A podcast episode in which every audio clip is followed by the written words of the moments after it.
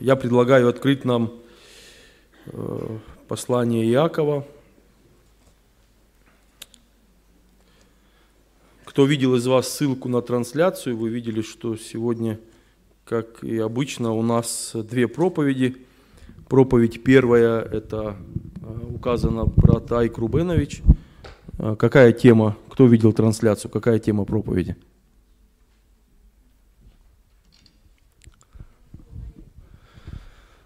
Зачем благовествовать. На всякий случай напомним и Айку эту тему. А, но на самом деле, а, знаете, а, я хотел бы также сегодня говорить о слове, которое очень похоже на благовестие, но разница всего лишь в скольки буквах? Благовестие и благочестие – Одна буква. Я назвал это размышление или эту проповедь «Принципы личного благочестия». И то, почему я говорю сейчас, это Айк Рубенович будет говорить э, во второй половине собрания, потому что от нашего благочестия зависит наше благовестие. От того, насколько мы благочестивы, от того, насколько вот два слова в этом да, нашем русском языке «благая честь» зависит наше послание – если наши жизни отличаются от жизни людей этого мира, то Евангелие, которое мы будем говорить, оно будет звучать совсем по-другому. Если они не отличаются, то тогда мы просто передаем информацию. А, Иаков, э, послание Иакова, первая глава, э, два последних стиха мы прочитаем. У кого есть Библии, откройте их. Иакова, 1 глава, 26 и 27 стихи. Если кто из вас думает, что он благочестив и не обуздывает своего языка, но обольщает свое сердце, у того пустое благочестие – Чистое и непорочное благочестие перед Богом и Отцом есть то, чтобы презирать, а, то есть от слова зреть, смотреть внимательно сирот и вдов в их скорбях и хранить себя неоскверненным от мира. Аминь. Я открыл современный перевод, и, может быть, кому-то будет более понятно – и вот сравнил два перевода, перевод Российского библейского общества и э, современный перевод. Если кто-то считает себя набожным, но не умеет держать в узде язык свой, то он обманывает себя. И набожность его не более чем пустой звук, это РБО. Истинное же благочестие, угодное Богу, ничем не запятнанное и чистое перед Богом и Отцом, выражается в заботе о вдовах и сиротах, нуждающихся в помощи, и в сохранении себя неоскверненным от мира. У греческого слова благочестие есть э, несколько значений. Э, например, богослужение – и в Новом Завете встречаются и такие переводы. А, более, наверное, подходящее к тому, о чем мы сегодня читаем, это богопочитание. Поэтому вот Российское библейское общество вместо слова благочестие передает а, такое состояние, а, говорит набожность. Если кто из вас считает себя набожным, но не умеет держать язык свой в узде, то он обманывает себя, и его благочестие или набожность не более чем э, пустой звук. Богопочитание, благочестие, набожность. Э, в последних двух э, стихах первой главы послания Иакова есть три принципа личного благочестия. Ну, условно говоря, я назвал. Знаете, можно даже сказать, что это признаки личного да, у кого телефонный, можно выключить, признаки личного благочестия. Как я могу знать, благочестив я или нет? Вот апостол Иаков предлагает три, э, три разных э, показателя моего благочестия или э, неблагочестия. Прежде чем мы разберем эти два стиха, я хотел бы сказать, кто является автором этого послания. Автором этого послания является апостол Иаков. Мы, он называет себя раб Господа, раб Бога и Господа Иисуса Христа. Мы также знаем, что Иаков был э, пресвитером Иерусалимской церкви, и э, тогда, когда апостолы уже занимались служением, личность Иакова была, вы знаете, очень фундаментальной личностью. Он был э, пресвитером не маленькой церкви в городе Иерусалиме, и его мнение, мнение Иакова в разрешении разных спорных вопросов, оно всегда имело значение. Это первая мысль. Вторая мысль, о которой я хотел бы сказать, о чем говорит Иаков до темы благочестия какую тему он поднимает. И э, я верю, что это не случайно. Иаков говорит о том с, в стихах с 21 по 25, что по сути есть две категории последователей Иисуса Христа. Категория первая – это слушающие Слово Божие и не исполняющие Слово Божие. Это стих 23 кто слушает Слово и не исполняет, ну и мы помним этот аналог, этот образ, тот похож на человека, который посмотрел, подошел к зеркалу, посмотрел на себя в зеркало и на свои черты, и отошел, и забыл, каков он. И вторая категория людей, последователей Иисуса Христа, а, Яков говорит, это исполнители Слова. 22 стих. «Будьте же исполнители Слова, а не слышатели только. Чем отличаются исполнители слова от неисполняющих слова? Исполнители слова не просто согласны с Библией. Ой, как хорошо там написано, как все правильно там сказано. Исполнители слова – это те люди, которые производят подготовку в своем сердце и позволяют Божьему Слову проникать в сердце и менять жизнь. Интересно, что под, говоря о подготовке сердца, мы видим, а, что апостол Иаков, внимание, к верующим людям, говорит 21 стих, «Поэтому, отложив всякую нечистоту и остаток злобы, в кротости примите насаждаемое Божье Слово». То есть имеет значение, в каком состоянии я открываю Библию, когда сажусь на свой стул или кресло и хочу читать это слово. Если мое сердце готово к восприятию, то Бог обязательно будет говорить мне. Характеристика Божьего слова, а, могущее, 21 стих, спасти ваши души. Божье слово – может производить в моем и твоем сердце работу, которая обязательно проявится или результатом которой будет спасение моей души, моей жизни. В Псалме 90, 4 стих Давид говорит, «Истина его и щит и ограждение твои».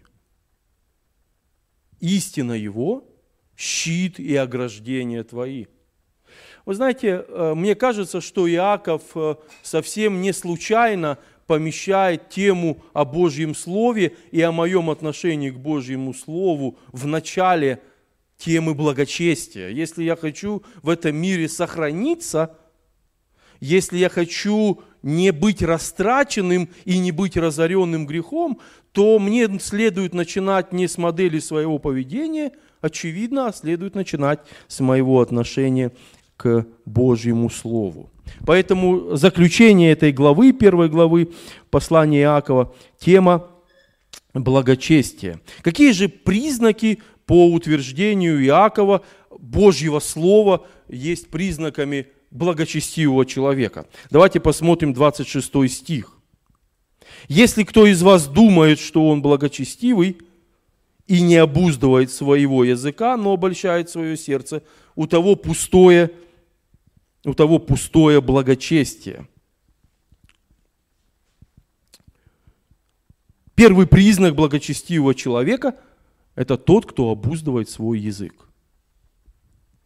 Благочестивый человек, по мнению Божьего Слова, то, о чем пишет Иаков, это тот, кто обуздывает свой язык. Если мой язык не обуздываем мной, я могу сколь угодно считать себя благочестивым или даже казаться им, но с точки зрения Бога я не буду благочестивым человеком. Что учит или о чем учит Писание о языке? Э, знаете, это большая тема, длинная тема, э, но несколько важных уроков. Урок первый. От избытка сердца говорят уста. Я говорю то, что укоренено в моем сердце. Луки 6 глава 45 стих. Добрый человек из доброго сокровища сердца своего выносит доброе. А злой человек из злого сокровища сердца своего выносит злое. Ибо от избытка сердца говорят уста его. В современном переводе на языке у человека то, чем наполнено его сердце.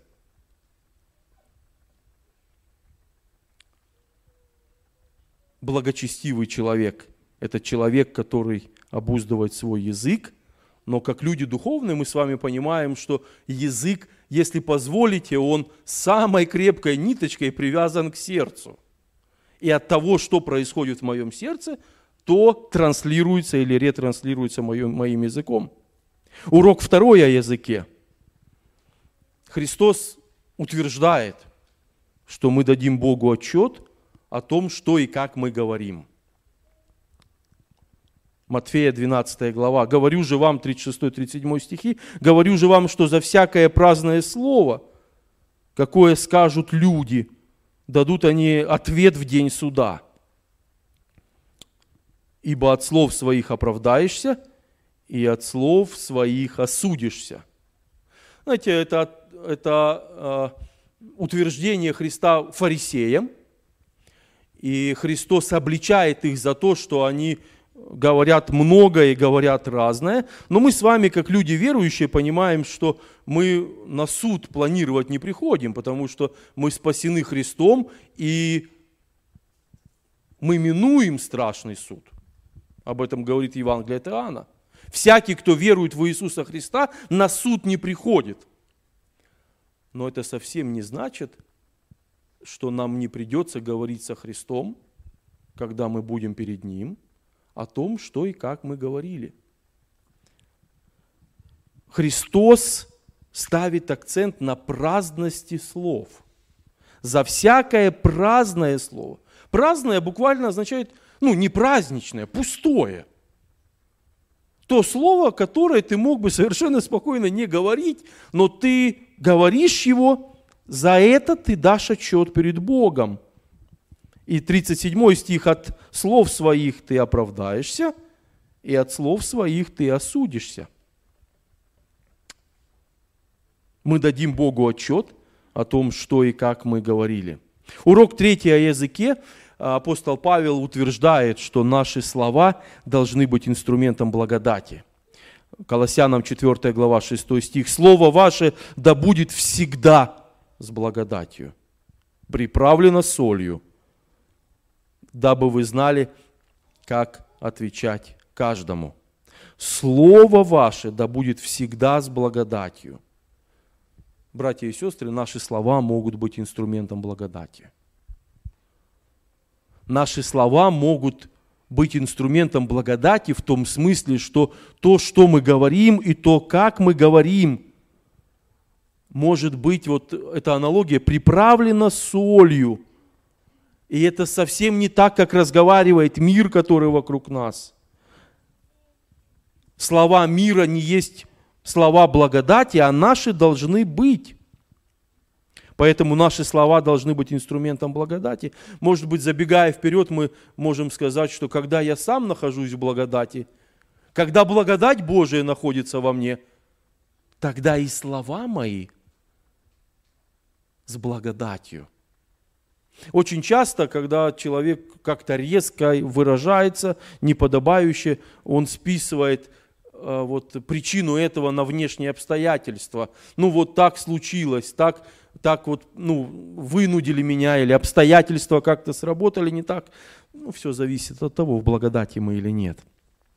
И урок четвертый, говоря о языке, мы с вами говорим, что благочестивый обуздывает свой язык.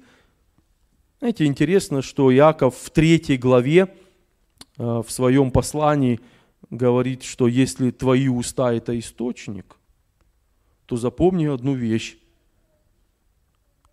Из одного источника э, горькая и сладкая вода, они не могут проистекать.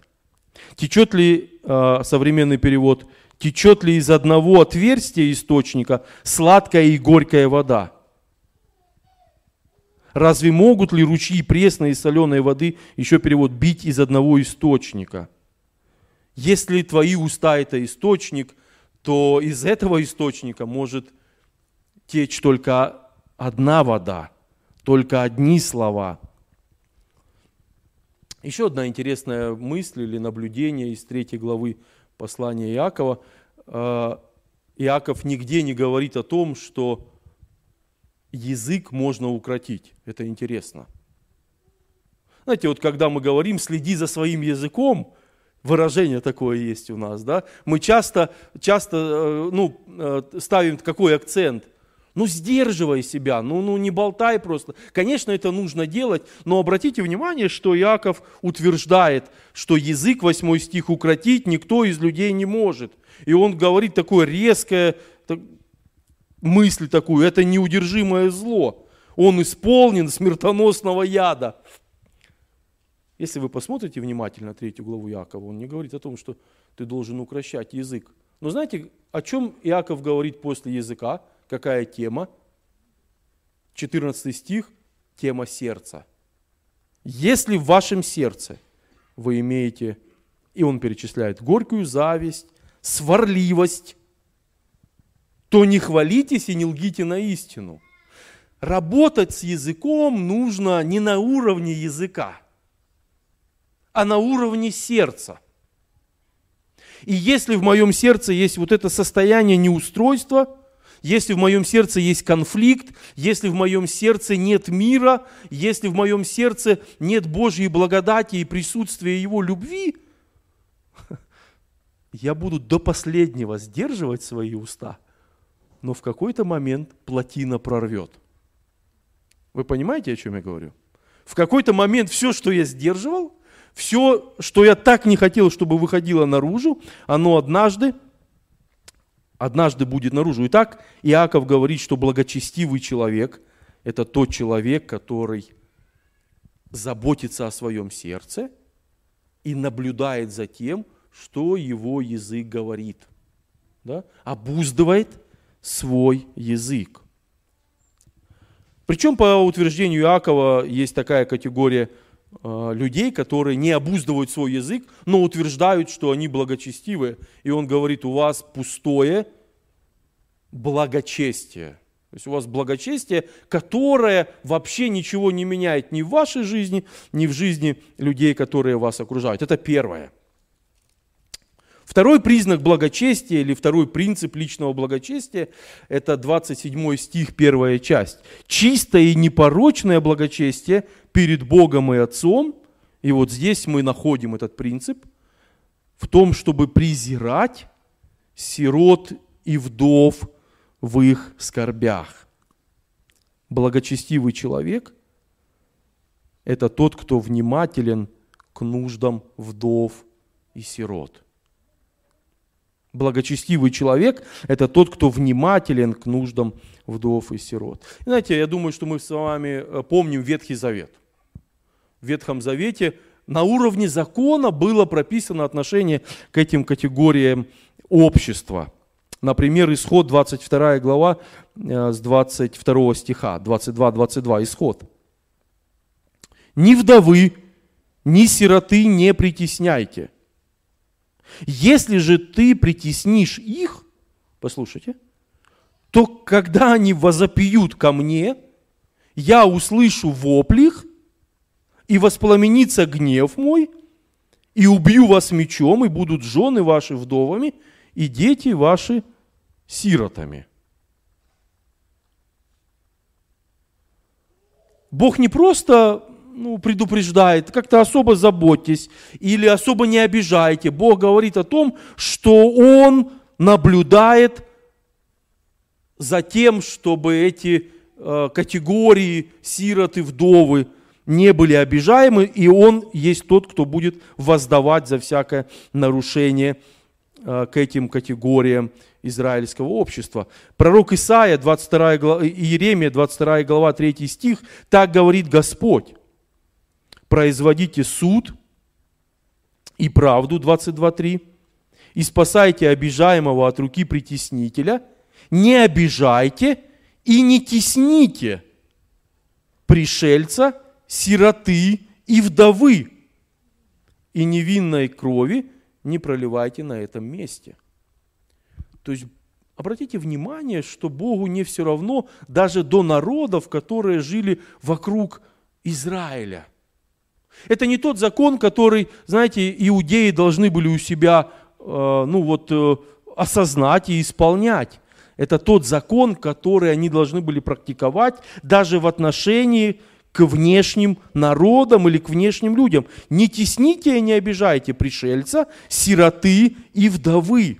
Так говорит Господь. Бог гарантирует, что Он будет вмешиваться всякий раз в ситуацию, когда этот принцип будет нарушаться. Почему же это признак благочестия? В чем же здесь благочестие? Знаете, я думаю, что ответом может быть э, слова Иисуса Христа в Евангелии от Луки, 14 глава. «Сказал же и позвавшему его, с 12 стиха, когда ты делаешь обед или ужин, не зови друзей твоих, ни братьев твоих, ни родственников твоих, ни соседей богатых, чтобы и они тебя, когда не позвали, и ты получил, и ты не получил воздаяние, и не получил ты воздаяние. Но когда делаешь пир, зови нищих, увечных, хромых, слепых, и блажен будешь, что они не могут воздать тебе. Ибо воздастся тебе в воскресении праведных. Лука 14 глава с 12 по 14 стихи. Почему забота о сиротах и вдовах, пришельцах является признаком истинного благочестия? Знаете, есть только один ответ. Никто из них не может воздать тебе.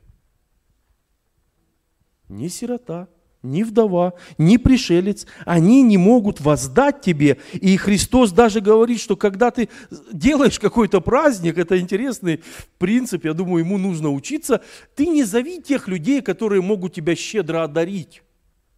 Или даже не зови людей, которые могут тебя, ну вот в ответ сделать такой жест вежливости и тебя пригласить когда-нибудь на какой-нибудь праздник. Логика Христа совершенно другая. Ты позови тех, которые не могут тебе ничем воздать.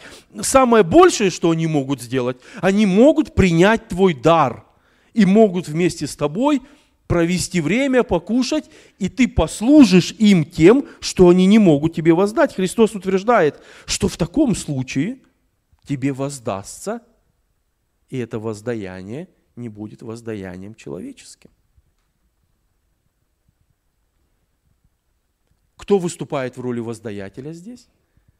Не богатые, не те, которые могут чем-то одарить. Сам Бог, Он воздаст. Он воздаст. Это принцип, который сегодня очень четко работает, потому что когда мы делаем дела милосердия, когда мы служим, когда мы помогаем, давайте будем делать это тем, в первую очередь, которые не могут ничем тебе воздать, они не могут заплатить или отплатить тебе чем-то. Тебе не нужно ждать воздаяния от людей. И таким образом ты никогда не будешь испытывать разочарование.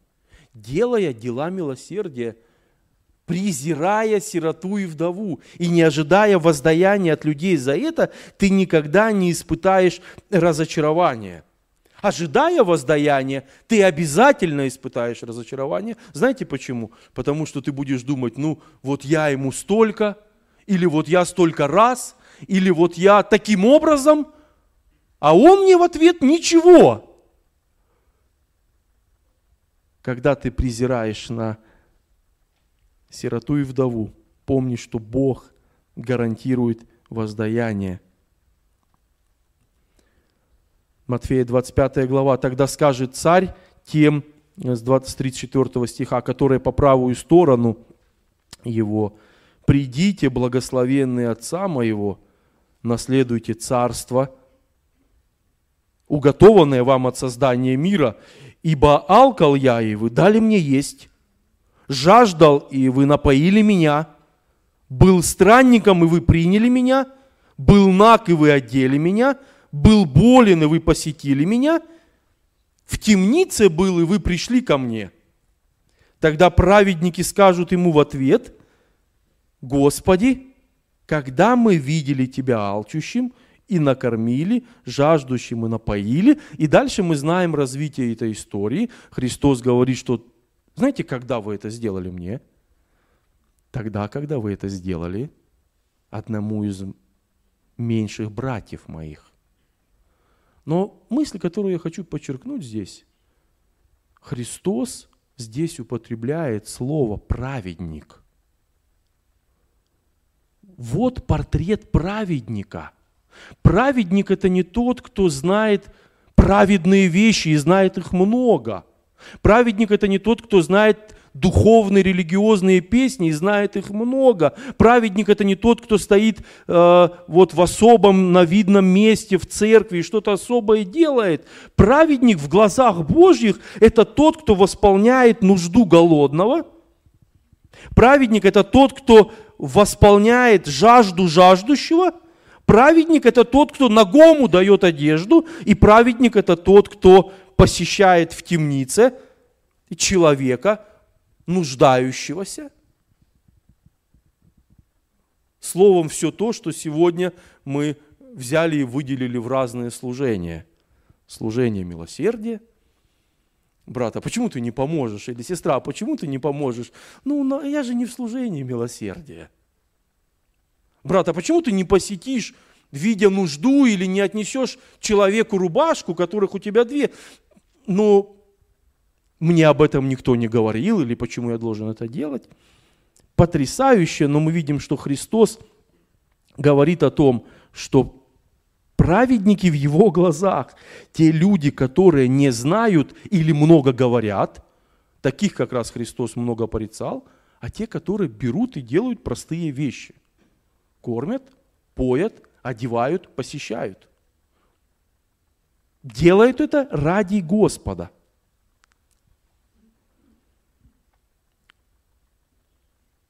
принцип личного благочестия, второй – благочестивый человек, тот, кто внимателен к нуждам вдов и сирот.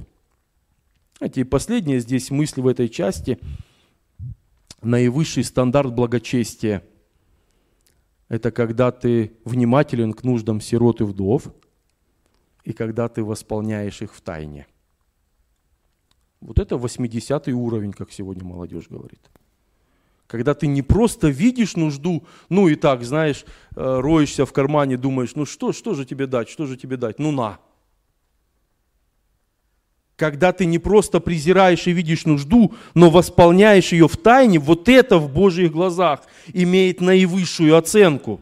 Матфея 6 глава с 3 по 4 стихи. У тебя же, когда ты творишь милостыню, пусть левая рука твоя не знает, что делает правая – чтобы милостыня твоя была в тайне, и Отец твой, видящий тайное, воздаст тебе явно. В каком случае ты можешь рассчитывать на воздаяние, э, делая милосердие вдовам, сиротам и нуждающимся? В том случае, если ты делаешь это перед Богом и делаешь это в тайне. Знаете, я э, подумал о том, что сегодня в этом мире э, популярна совсем другая модель поведения – да, идешь э, по какой-нибудь аллее, садишься на скамейку, читаешь, эта скамейка поставлена депутатом таким-то. Идешь дальше, смотришь троллейбус. Этот троллейбус подарен городу депутатам таким-то. Люди этого мира все делают наоборот. И поэтому то воздаяние, которое они могли бы иметь перед Богом, они получают уже сегодня через благодарные или недовольные взгляды и реакции людей. Наивысший стандарт благочестия в отношении к вдовам, сиротам и нуждающимся – это когда ты не просто внимателен Э, к их нуждам, но ты восполняешь их в тайне, не говоря никому. И очень часто даже, когда кто-либо, сирота или вдова, или кто-либо получает такой подарок от Бога, я знаю много таких примеров, когда передающий этот подарок говорит, это вам от Господа – не от брата такого-то или сестры такой-то, ну, чтобы, может быть, не формировать какого-то особого отношения, это вам от Господа. Бог знает. Второй признак благочестия – забота о нуждающихся. И последний, третий признак благочестия – это 27, 27 стих, а, вторая часть этого стиха. Чистое и непорочное благочестие перед Богом и Отцом – в том, чтобы хранить себя неоскверненным от этого мира. Иоанн утверждает, что все, что есть в этом мире, связано с похотью, с чем-то непристойным, с чем-то развратным, с чем-то грязным, с тем, что человеку кажется лишь прекрасным, когда он только смотрит на это со стороны, или привлекательным, когда он только начинает погружаться в это. Но тогда, когда он этого распробовал, вы знаете, он начинает понимать, что он обманулся. И вот вся эта фривольность, вся эта дозволенность, вся эта вот э, возможность делать то, что ты хочешь, совсем не то, что ты ищешь и то, что тебе нужно. Благочестивый человек хранит себя во всех смыслах. Хранит себя неоскверненным от этого мира. Писание говорит, что мир живет в истлевающих похотях. Эти истлевающие похоти восстают на душу. Но благочестивый человек. Хранит себя по Божьему Слову, Псалом 118, стих 115, «Удалитесь от меня, беззаконные, и буду хранить заповеди Бога моего» исполнение Божьих заповедей, Божьих повелений сегодня и конкретно признак благочестивого человека. Второе, я могу себя хранить от похоти этого мира тогда, когда у меня есть страх Божий. Вы знаете, очень часто и много разговаривая с разными людьми, ты, смотря на проблемы часто в жизни людей, причем верующих, ты начинаешь понимать, что те, которые перешли все красные зоны, вы знаете, какое их отличие? У них совсем нет страха Божия. У них совсем нет страха Божия. И когда ты начинаешь говорить, ну подожди, вот так нужно поступать, так Божье Слово говорит, так Господь предписывает, для человека это больше не является вот чем-то таким ограничивающим, в кавычках, его эгоизм или его свободу. Начало мудрости, 110 Псалом, 10 стих. Страх Господень разум верный у всех, исполняющих его заповеди. Хвала ему прибудет вовек. Страх Господень – это не животный страх или боязнь Бога. Страх Господень – это священный трепет перед Ним. Это боязнь оскорбить Его своими грехами. Если я имею Божий страх – я буду ненавидеть грех, я буду отвергать всякую похоть, я буду стараться исполнять Божий закон. Книга притчи, первая глава, стих 7. Начало мудрости, страх Господень. Глупцы только презирают мудрость и наставление. Люди, у которых нет Божьего страха, они глупцы – потому что они свою жизнь растрачивают на то, что не имеет значения в Божьих глазах. Я могу себя сохранять от этого мира, если я отрекаюсь от своего «я». Марка 8 глава, стих 34. «И, подозвав народ с учениками своими, сказал им, кто хочет идти за мною, отвергни себя и возьми крест свой, и следуй за мной». Только этот путь есть возможность бороться со своей греховной природой, со своей греховной плотью, которая постоянно редуцирует грехи, похоть.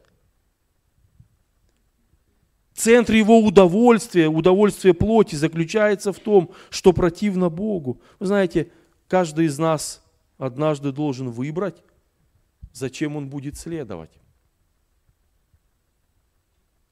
Каждый из нас однажды должен выбрать, перед чем он будет преклоняться. Невозможно следовать за Христом и себя любить больше Христа.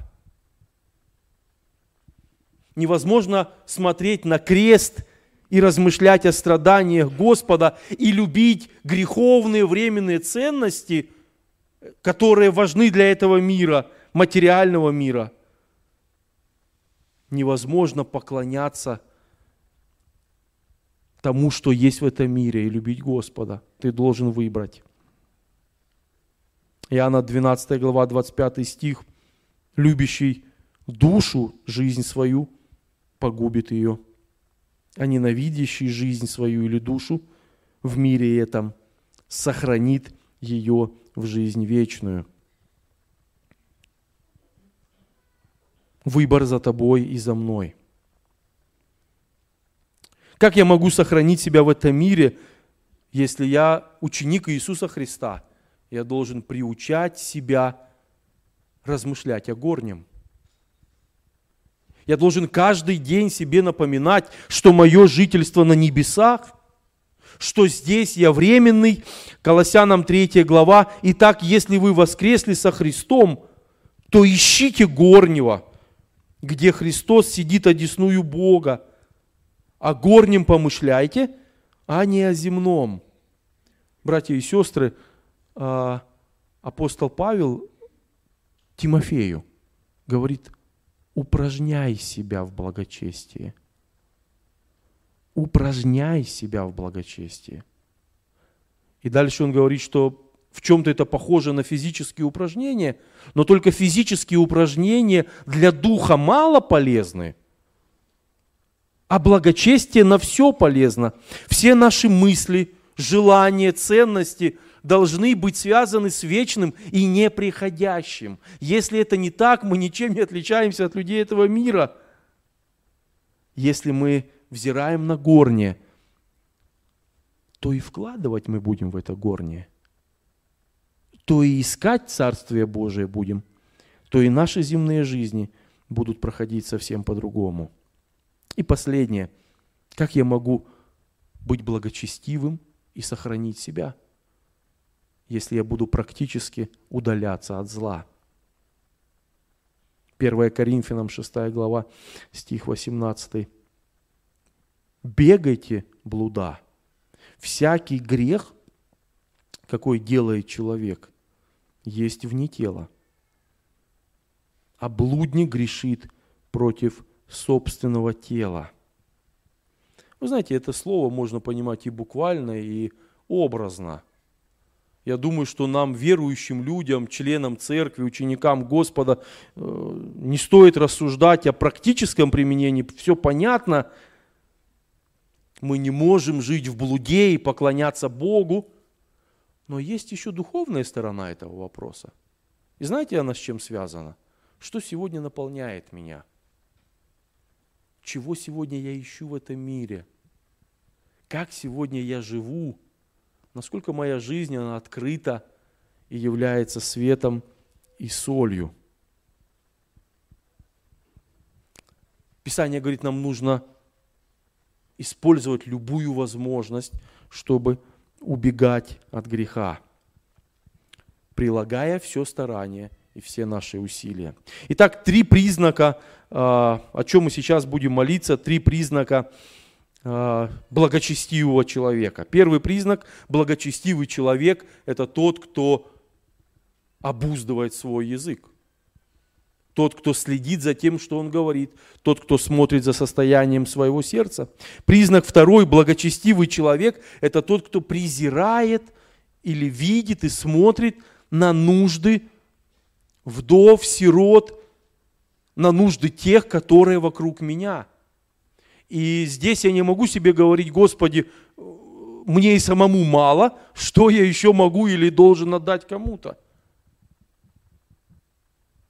Самый высокий уровень благочестия – это когда ты делаешь милосердие, и твоя правая рука не знает, что делает левая. И признак третий. Если я благочестивый человек, я обязательно буду хранить себя неоскверненным, неоскверненным от этого мира. Я обязательно буду жить по Божьему Слову. Я обязательно буду иметь страх Божий. Я буду ежедневно отрекаться от своего «я» буду помышлять о горнем, я буду практически удаляться от зла. Сегодня у нас э, первое хлебопреломление, вечеря в этом году. Без Голгофы, без креста нашего Господа ничего невозможно воплотить из этого. Давайте будем молиться сейчас о том, чтобы Господь помог нам и благословил быть благочестивыми людьми. Аминь.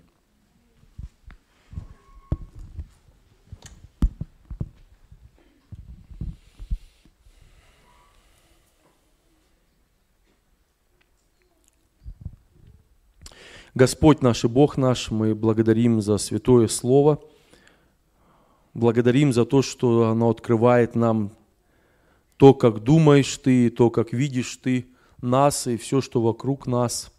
Благодарим Тебя за напоминание сегодня о признаках благочестия, и мы понимаем, что когда мы будем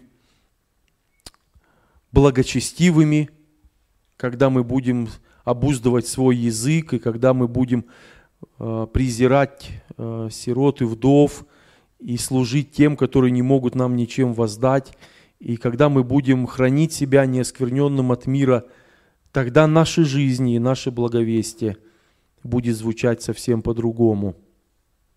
Господи, сегодня в этот час и перед особым временем нашего причастия, когда все мы сможем принимать этот хлеб и вино из Твоих рук, мы просим Тебя о том, чтобы Ты показал нам наши сердца.